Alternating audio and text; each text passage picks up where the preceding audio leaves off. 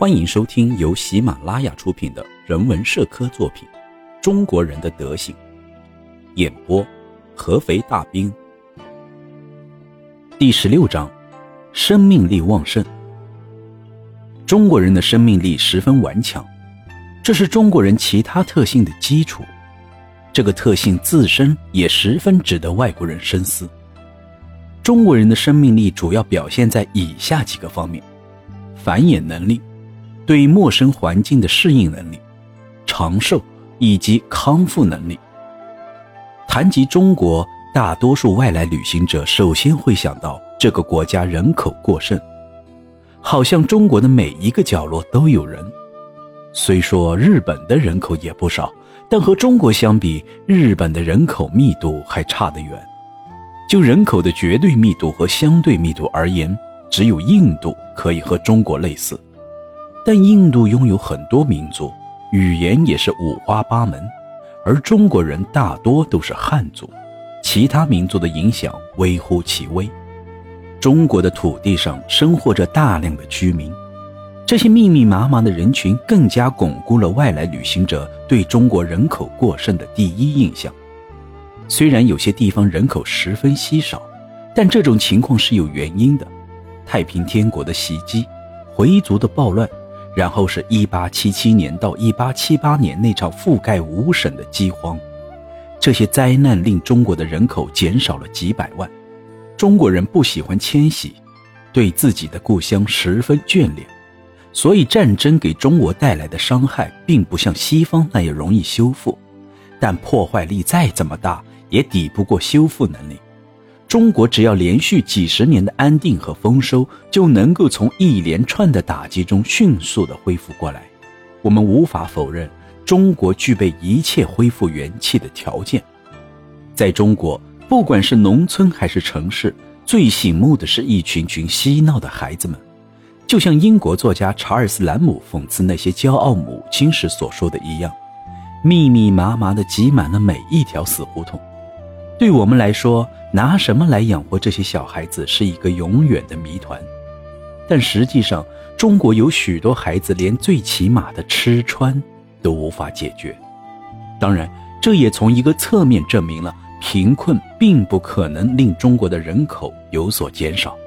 想要阻止中国人口的增长，只能采用一些极端的手段，譬如鸦片、战争、饥饿、瘟疫等等。这些直接导致死亡的手段，无疑是有效而且持久的方法。中国人的繁衍能力要远远超过其他国家，所以人口数量也是所有国家中最多的。保守估计，中国的现有人口大概在两亿五千万左右。人口的数量并不是问题，恐怖的是增长速度之快。虽然我们并无法精确地算出中国的人口数量。但得到的结果是非常接近准确的。传宗接代是中国人在心中最根深蒂固的观念，这种观念更胜于对钱财的喜爱。所以，为了能够早一些繁衍后代，中国人结婚都很早。与中国人相比，法国的人口状况就不是那么乐观了。法国的人口增长率是欧洲最低的，而且据最新的报告，法国的人口数量。还在下降，这个报告引起了许多人对这个国家的担忧，而中国人则截然相反，同盎格鲁撒克逊人一样，丝毫没有什么衰退的势头。圣经中说，上帝要人们生养众多，在地上昌盛繁茂。曾经有位学者说过，这个命令已被人类所遵从，并且这是人们唯一遵从的上帝的指令。对于这个命令。中国人明显是执行的最好的国家，正如之前所说，中国地大物博，资源丰富，几乎拥有世界上所有的土质及气候。无论中国的哪个区域的人民，看起来都十分兴旺。即使是有些差别，也不是环境适应的能力有所不同，而是该地区人民所特有的特征。中国的广东人和福建人。不管移民到印度、缅甸、暹罗，还是太平洋群岛、澳大利亚、墨西哥、南美洲，他们都能很好的适应新的环境，而且比本地人还要勤劳节俭。而中国人本身又非常团结，以至于这些国家的当地人为了民族的安全，集体驱赶中国人。正因为如此，中国人不再大规模的向外国移民，这对于其他民族来说，无疑是个令他们安心的消息。如果东亚现在都是些野心勃勃的人，像中世纪的中亚一样渴望征服侵略，那我们将无法预测适者生存的自然法则到最后会变成什么样子。由于没有精确的统计资料，所以我们也只能笼统地讲一讲中国人的长寿问题。很多人会发现，中国每个地区都有很多的老年人，这些老年人非常受尊敬。对中国人来说，寿是五福之首。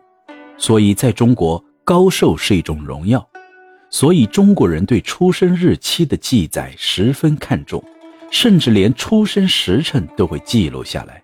虽然中国计算日期的方法并不精确，中国人在墓碑上总是习惯刻上死者的年龄，但是除了石头的产地外，其他地区的墓地并不用石碑，所以只靠墓碑来推断死者的年龄是远远不够的。虽然没听说过中国有什么人活了百岁以上，但如果仔细寻找，会发现中国接近百岁的老人到处都是。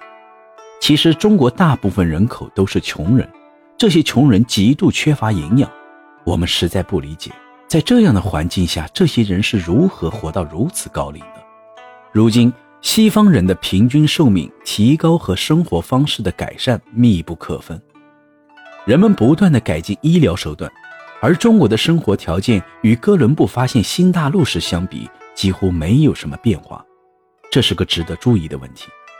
若是中国的社会科学和医疗科学能够像英国一样的发达，那中国长寿者的数量将会越来越多。每个中国人似乎都不怎么讲究卫生，即使他们已经明白这样做是不讲卫生的，但是依然会这样做。这些事情。只要是住在中国的外国人都知道，这些外国人一直都有这样的疑问：对自然规律的无知和轻视所导致的疾病，为什么没有让中国人灭绝呢？实际上，中国每年有很多人死于这些明明可以预防的疾病，但染上疾病的人的数量远远不止这些。这充分证明了中国人令人佩服的抗病和康复能力。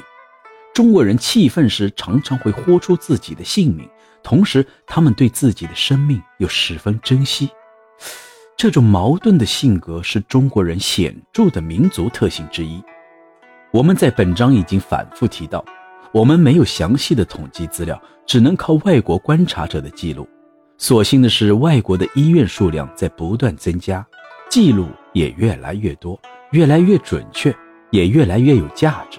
为了弄清楚中国人的抗病和康复能力，必须要定期整理和分析每年的医学报告。我们相信一定能获得我们想要的信息，得到令人意外的结果。在这里，我们举几个例子，并稍加说明。前两件事情我比较熟悉，而另外一件则是取自天津一家医院的报告。这几件事里与多数读者所了解的事实一样，非常特别。而且互相也有一定的联系。前几年，我和一个中国家庭住在同一个院子里。一天下午，突然听到有人在窗户下面惨叫。原来，那个碎砖砌成的窗台下面的洞里有一个大马蜂窝。一个十四个月大的小孩以为这个洞是个好玩的地方，就爬了进去。结果，光头上被蜜蜂蛰了三十几个包。孩子只是哭了一会儿，就躺在炕上睡着了，既没有涂药，也没有敷什么东西。奇怪的是，一个晚上孩子都没有哭闹。第二天，孩子头上的包就已经消失不见了。一八七八年，世界上有很多人死于流行性斑疹伤寒，而一位在京的外国人雇的马车夫也患上了这种病。第十三天的时候。车夫的病已经非常严重了，几个人联手都无法控制变得狂暴的车夫。当天晚上，车夫被捆在了床上，结果当看守的人熟睡时，他偷偷解绳子逃了出去。凌晨三点左右的时候，看守的人醒了过来，发现车夫失踪了，便开始四处寻找。后来在一座大约十尺高的墙边发现了他。他先是爬上一棵树，然后翻过高墙，沿着皇宫城墙的护城河逃走的。人们发现他时，他的头伸到了城墙涵洞的铁栅栏里，估计是头热的无法忍受，想凉快凉快。在这个状态下，他已经待了很长时间了。在带他回去的路上，看守的人惊奇地发现，车夫除了腿上还有一些风湿痛之外，热病的症状竟然完全消失了，实在令人觉得不可思议。有个三十岁左右的天津人。以在中国军队的训练场附近捡废弹壳为生。有一次，他在拆卸剪刀的炮弹时，左腿被炸伤，医院为他做了截肢手术，左腿膝盖以下全部被截掉了。出院后，他很快重操旧业，继续了捡弹壳的生活。半年之后，悲剧再次发生，他的左手腕连同手腕以上两英寸胳膊被完全炸飞。右臂上半部也被火药严重灼伤，鼻梁和上嘴唇，连同右脸颊、右眼的上眼睑以及额骨的后侧都被爆开的弹片不同程度的划伤，右小腿被切开，连骨头都露了出来。他被炸得昏了过去，被太阳暴晒了四个多小时，才被路过的官员看见，并且命人将他抬到医院去。抬他的人趁官员一走。就把他丢进沟里不管，因为失血过多，他已经非常虚弱，但是他还是爬出了沟，单脚跳了很远，在一家店还吃了些东西。店主为了不让他在这里继续妨碍生意，就用筐把他抬到了医院门口，让他自生自灭。虽然他因为失血过多而非常虚弱，但他神志十分清楚，甚至还能清楚地说话。他曾经吸过一段时间鸦片，这对他的身体康复非常不利。但是治疗的这几天，他只有在第五天和第六天有些轻微的腹泻和疟疾，其他任何不好的症状都没有。最终在四个星期后，他带着假腿出了院。要是一个民族的人民都有像中国人一样的身体素质，那么这个民族将能够在各种不利的条件下生存下来。战争、鸦片、饥荒、瘟疫都不再恐怖。若是能再稍稍注意一些生理和卫生法则，有充足的食物和营养，那么这样的民族将站在世界民族的顶端，占据世界的大部分地区。本集内容演播完毕，感谢您的聆听。方便的话，给一波点赞加评论，点赞越多，您福气越多。评论越多，您的钞票也越来越多。